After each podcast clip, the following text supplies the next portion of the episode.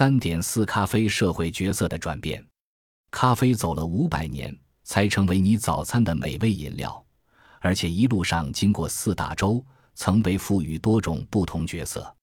咖啡展开我们的一天，使我们的工作休息时间有条不紊，使我们每天三餐倍觉可口。作为全球排名第二的大宗商品，咖啡已成为现代生活不可或缺的一部分。没有咖啡以前的世界，简直令人无法想象。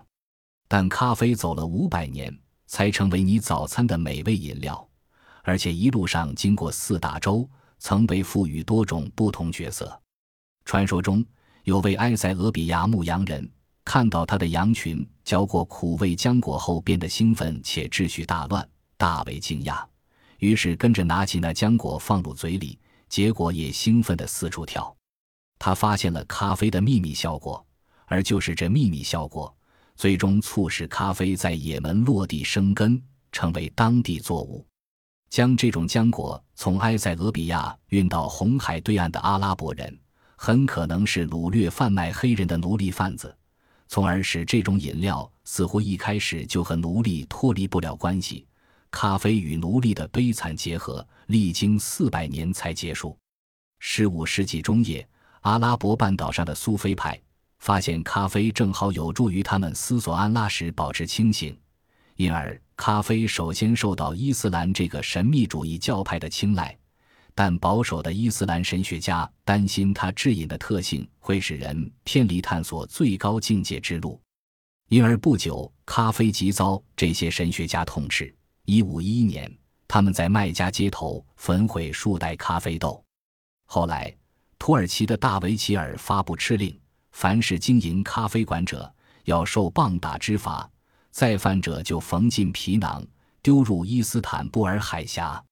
这些统治者当然要担心咖啡促进人际往来的媒介能力。开罗、伊斯坦布尔、大马士革、阿尔及尔的咖啡馆成为政治阴谋的温床和淫乱邪行的场所，从提神到致饮到颠覆。咖啡这一发展轨迹将在其他国家、其他大陆一再重现。在欧洲，咖啡于17世纪开始受喜爱，正值商业资本主义兴起之时。这种中世纪的中东豆子摇身一变成为西方资本主义商品。还好，它最初是由威尼斯贸易商引进欧洲。谢天谢地。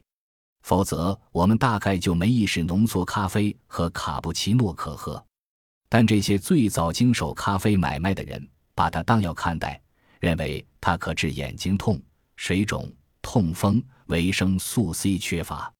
不久，伦敦贸易商开始在咖啡馆喝咖啡谈生意。咖啡馆作为商业中心，数量增加了一倍。乔纳森、盖拉威两咖啡馆。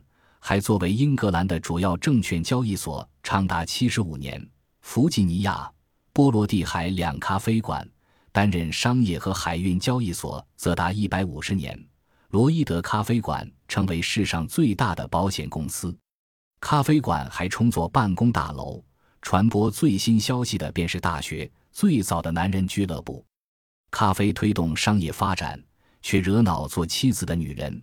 他们痛恨丈夫沉迷于阴暗、嘈杂的咖啡馆，以致抨击这种低劣、又黑又浓、龌龊、苦涩、发臭、令人作呕的泥潭水，指称咖啡让男人性无能。叫英王查理二世比较担心的，不是上咖啡馆可能误了男人的家庭责任，而在上咖啡馆者讨论正事，于是他这手关掉咖啡馆，结果未成。要到东印度公司兴起。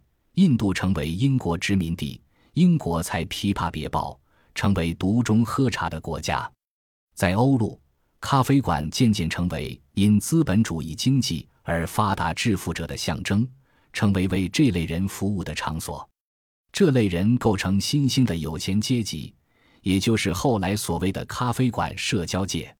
但咖啡蔚为主流的过程，并非一帆风顺。关于咖啡的医学价值。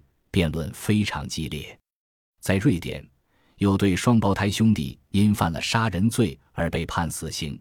国王古斯塔夫三世发挥优良的科学传统，拿这两个死刑犯做实验，他让他们免于一死，但要其中一人死后在狱中喝饮料只能喝茶，另一人只能喝咖啡。结果喝茶的先死，瑞典从此成为世上人均咖啡消耗量最大的国家。普鲁士的腓特烈大帝思想没那么开明，且关心臣民的政治倾向和贸易平衡，更甚于关心臣民的健康。他把咖啡纳为国家专卖品，试图借此阻止平民喝这种饮料。高进口税造成只有大城市里较有钱的人喝得起咖啡，但他还是没达成目的。在法国、奥地利，情形亦是如此。但在各国首都，咖啡馆生意兴隆。据布伦南的说法，咖啡馆在巴黎的大行其道，证实了上层人士决心要拥有自己的聚会地点，不与低阶级人士混在一块。但这些是事业有成的上层人士，是资产阶级上层人士。咖啡有别于酒的好处，在于提振身体，同时又洗涤心灵。有些咖啡馆。例如，巴黎的普扣是艺文界人士的交流中心，伏尔泰之类人士就在这里讥刺贵族的可笑可恶。维也纳的海因里希霍夫咖啡馆为一身铜臭味的商人带来经商灵感，也为勃拉姆斯和其他大作曲家带来创作灵感。其他咖啡馆，例如托皮克的祖母在维也纳经营的莫扎特咖啡馆，提供扑克牌。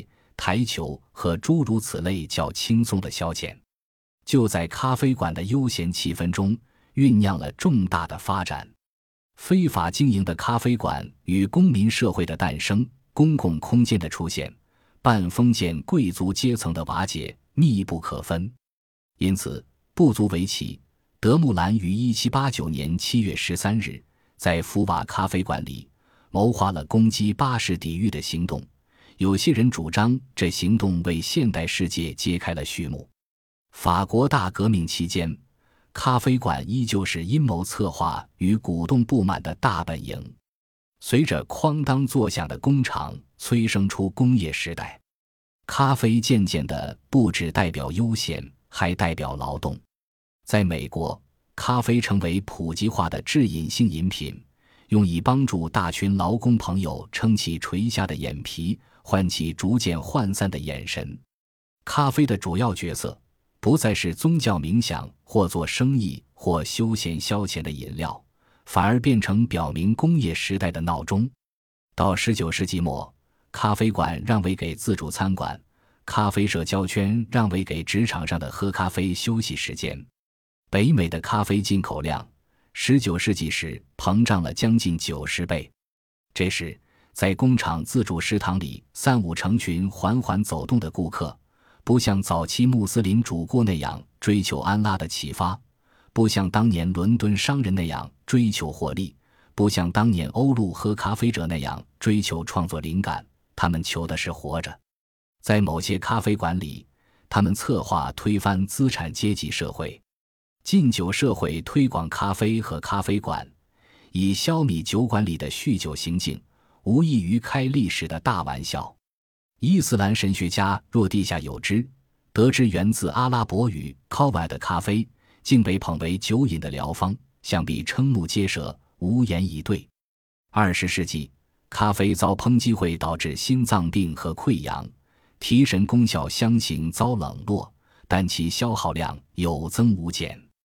喝咖啡不是在冥想起雾的场合，不是在社交场合。反倒往往是开车时或匆匆赶路时囫囵吞下。咖啡不止加快了现代工业生活慌乱的步调，本身也已成为大量生产的工业商品。有些混合多种成分加工处理成的现代饮料，大言不惭自称咖啡，其实应说是化学家而非农民所发明的东西。咖啡已遭驯化、商品化，遭掺杂劣质添加物。而失去其纯正。如今有些宗教仍痛斥咖啡之物，但咖啡已失去其颠覆的利刃。从埃塞俄比亚到也门，到欧洲和拉丁美洲的咖啡园，咖啡一路陪伴现代世界的发展。从上天所赐的万应灵药到资产阶级饮料到工业商品，咖啡已成为职场饮料。